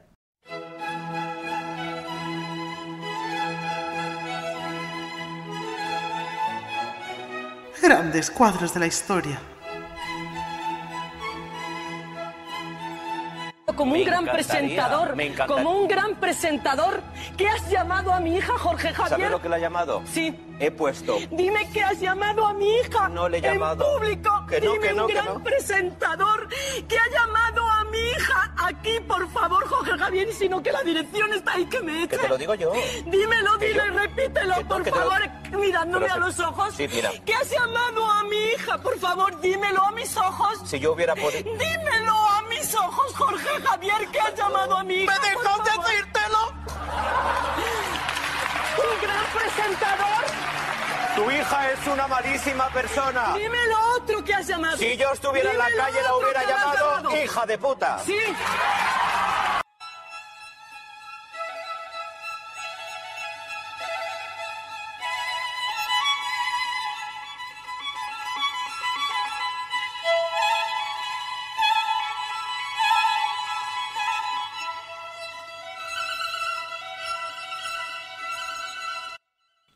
¿Cómo es este momento, por favor? ¿Cómo es? Pues es un Eh, momento Disney. Un momento Disney, Disney. Es un momento muy familiar, muy Disney y muy de bondad en general. absoluta. todos los públicos. todos los Niza. Exacto, es tolerada. Yo cuando A era ver. pequeña, las películas ponían todos los públicos o tolerada. Nunca he sabido muy bien la Pues- diferencia entre tolerada y de todos los públicos, pero, Pero esto es sería muy tolerada. ambas, tolerada sí, es muy tolerada, es muy. Sí. tolerada. Además, la palabra yo creo que define esta familia, ¿no? Tolerada y bondad, que Y también bondad, lo, sí, lo sí, sí, decías. sí, los sí. Para nuestra generación Z, quizá eh, hagamos un poco de, de contexto, ¿no? Sí. Esto venía a raíz de una conversación que tuvo Aida Nizar con Rosa Benito en, en esa edición de Superviviente en la que estaban las dos. Que fue en el año 2011. 2011, Ortega Primera Cano edición presentada estaba Javier. muy grave en un hospital después de un accidente de coche por el que luego estuvo en la cárcel. por En el que falleció una persona falleció- atropellada por él. Em, Atropellada no. Atropellada no. Choque, una colisión falleció el otro conductor. eh, y, y, mm, Carlos Parra se llamaba. Carlos Parra. Y le pregunta a Idanizar a Rosa Benito si a, si a Ortega Cano le pasara algo, ¿a ti te gustaría saberlo? En ese momento ni siquiera sabía si Ortega Cano iba a salir de esa porque estaba en la UCI, etcétera, etcétera. Hombre, Incluso hablando de. ¿Y te gustaría que lo incinerasen? ¿O dónde le gustaría.? Qué barbaridad. Es que me parece bastante. Porque recordemos que Idanizar había entrado a mitad de concurso, sabiendo Claro. ya todo lo que había afuera. Mm, De buena persona no es, la verdad, las cosas como son. Yo no sé si llamaría hija de puta a Idanizar en un plató, pero de buena persona, pues no es. Bueno, fue fuera del plató, la sacó, la sacó. Pero no, esto- eso fue para llamarle. Porque le dijo. Es que eso no, no sale en el audio, ¿no? Cuando le dice madre, porque es madre. Es madre. Sí, es madre. madre. Cuando le dice madre, pues si yo estuviese fuera, te lo diría a ti también. Es verdad, después cuando Sí. ella la echa se lo dice. Sí, sí, sí. Pero aquí Madre estaba como haciendo el papel de super víctima, ¿no? Sí, de sí. Que le intentando salió muy bien, ¿eh? Llorar sin lágrimas. Hombre, sabemos que el teatro se le daba bien porque Sí. recordemos aquel acorralados con Bárbara. Con Bárbara, Rey, qué maravilla. eh, gritando Bárbara teatro, Rey en todos teatro. Pues sí. Un beso, Rey Bárbara. Y Perra de Satán, que hoy no ha salido, por lo que sea, ¿quieres comentar algo de Perra de Satán? Sí, Que algo eso- Sé que la amo. Y que viva Zamora. Pues Estupendo. Viva Zamora. Estupendo. Yo es que mm, crecí en la calle Zamora. Estoy muy vinculada. Y siempre paso por Zamora para ir a Vigo, o sea que. Yo, pues sí. está en mi camino. Está, Además- está en my way. está my way. Hombre, Zamora, pues es, o sea, yo vivo con un hombre que es de Zamora, entonces un poco de Zamora conozco. Este, Zamora es, el link, es el verdadero Sí, link de la vida. mi familia materna es de Zamora. No, ¿En serio? Te lo juro. ¿De eh. dónde? fuerte. ¿De dónde? Te lo juro. Zamora?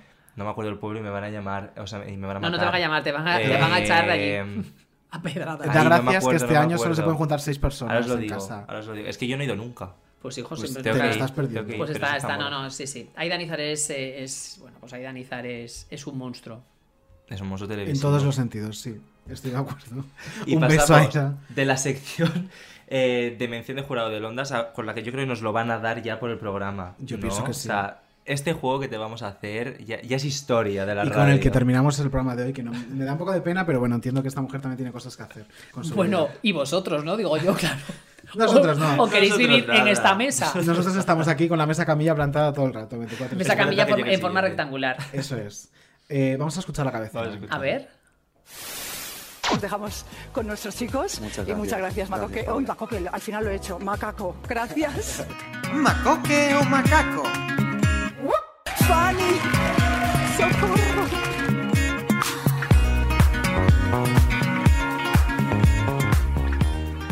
Pues aquí, aquí estamos con Macoque Macaco. Una semana más. una semana más, una semana más con este juego histórico, como decía. Y menudas frasecitas te hemos escogido, Carlota. Sí, ¿no? Te explicamos un poco el juego. Te vamos Venga. a poner una serie de frases. Sí. Algunas las ha dicho Macoque y otras las ha dicho Macaco. Vale. Tienes que adivinar quién ha dicho qué. Te contamos cómo está hasta ahora también el ranking. Sí. Es- Este juego lo habéis jugado en un total de tres personas. Lidia Lozano, Tania Yasera y tú. Lidia Lozano clavó 6 de 6.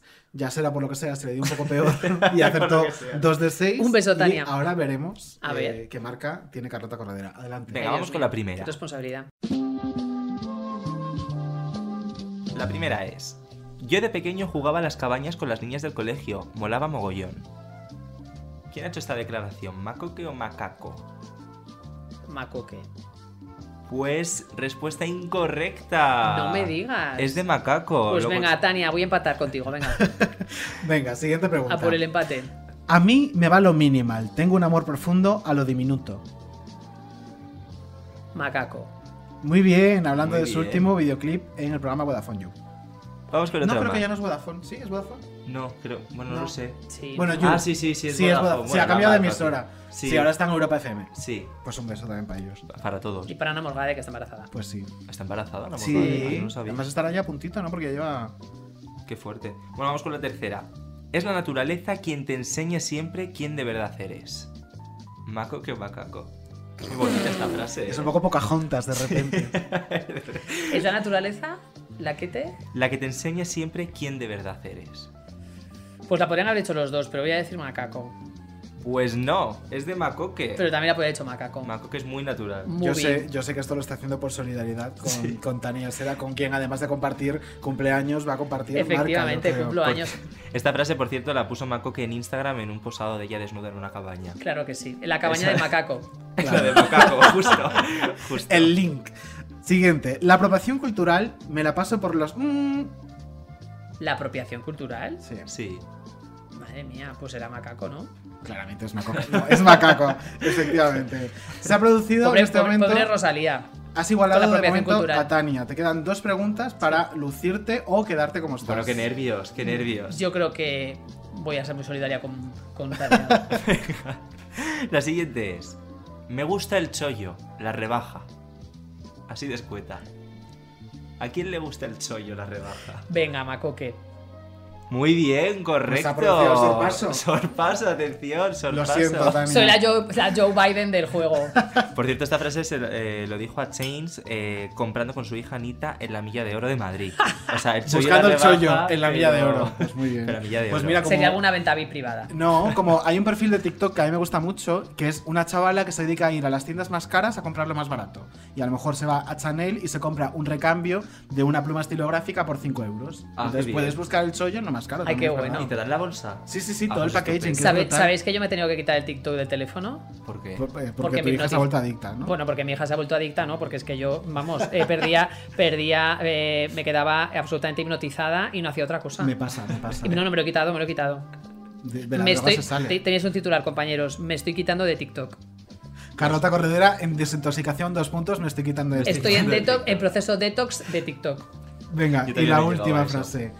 Para dar un puñetazo, siempre hay que retroceder. Es muy bonita esta frase. Sí. Muy bonita. Es de Macoque.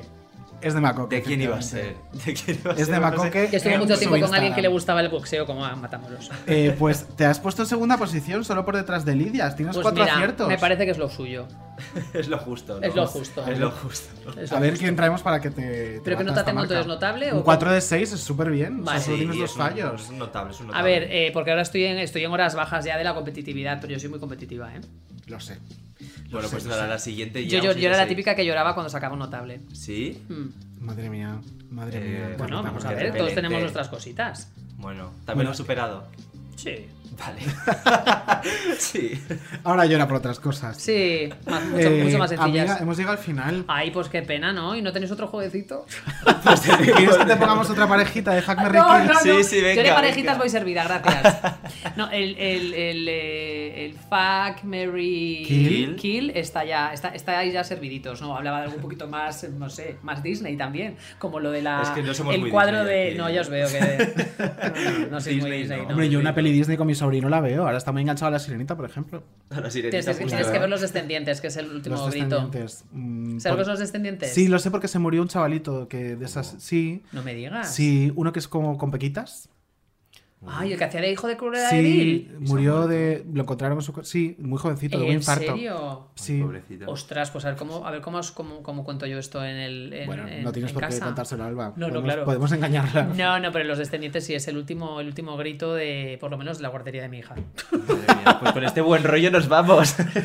con esta Bueno, pues, noticia. Carlota, venga, te dejamos como hemos terminado de una, una forma un poco fea. eh, una frase, algo que quieras decir para despedirte. Pues mira, para despedirme, lo primero que, mm, eh, que ya estamos terminando por fin este, este maldito año, que el pobre 2021 tiene mucha presión encima, porque eh, estamos todos, mm, pues eso, proyectando eh, que el 2021 va a ser maravilloso. Yo soy muy optimista y creo que va a ser un, un año fantástico. Espero poder celebrar la boda de David ese 25 de junio ahí en Bayona, si ya nos dejan entrar en Bayona, que no se puede entrar ahora. Y, y bueno, que ha sido un placer también estar contigo, David, que ya te, había, ya te había tratado bien de pequeño, pero ahora te sigo tratando bien, que ya eres un señor. Y no, y sobre todo que muchas gracias, que os deseo mucha suerte, que admiro mucho vuestras ganas y, y vuestra profesionalidad para lo jóvenes que sois, aunque sobradamente preparados, ¿sabes lo que es? ¿Sabes lo que es un HASP? ¿Un? ¿Un HASP? No. Pues un HASP es joven aunque sobradamente preparado. Es una Ah. campaña que había de Volkswagen. Eso luego te lo ves y tomas notas. Me lo voy a Eh, leer. HASP, HASP. Hasp. Que no WASP. vale. ¿Sabes lo que es un WASP? No. Pues la te lo explico ahora. Es que claro. ¿Sabes lo que es un WASP? Sí. Vale. ¿Qué es? Lo White, anglosajón, ¿qué más? No me acuerdo. Eh, white, anglosajón, Eh, SP. espérate, lo buscamos Ahora lo buscamos. Y lo último es prote- eh, protesta, me parece. Pero bueno, en cualquier caso, que no, que esto os lo digo yo para, para quedar guay. No, que muchísimas gracias y que os deseo mucha suerte y sobre todo eh, a los patrocinadores que nos estén escuchando, estoy deseando escuchar eh, secciones y juegos patrocinados por alguna marca. Ojalá, ojalá. Yo un creo que que si hoy ya no es sale, muy- esto no sale nunca. es muy exportable. Patrocinadores de España, por favor, que la vida está muy dura. La vida está muy dura y hay, hay mucha gente que escucha este, este podcast y para eso está la publicidad, para que llegue a, a todo el mundo. ¡Qué ching! Ojalá. Clink, clink, clink, clink. Carlota, muchísimas gracias. A vosotros. Y a vosotros os escuchamos el próximo jueves, ¿no? Sí, además como una invitada muy guay. Madre mía. Lo- ahí lo dejo, no digo nada más que me matan. Pero escucha cuando van a venir hombres aquí. Pues mira, tenían que haber venido ya. Por lo que sea, se han caído de momento, pero Por lo que sea, por lo Creo que que, en el sea. 7 llegan dos hombres. Bueno, pues Madre mira, mía, estará Uno para cada una. Estará muy bien porque claro, si ya vienen dos hombres, pues mira, Claro, compensan dicho- las ausencias. claro. Que lleguen todos juntos. que Bueno, feliz 2021. Un beso. Y feliz Navidad. Beso fuerte, muac. Vicos. Ando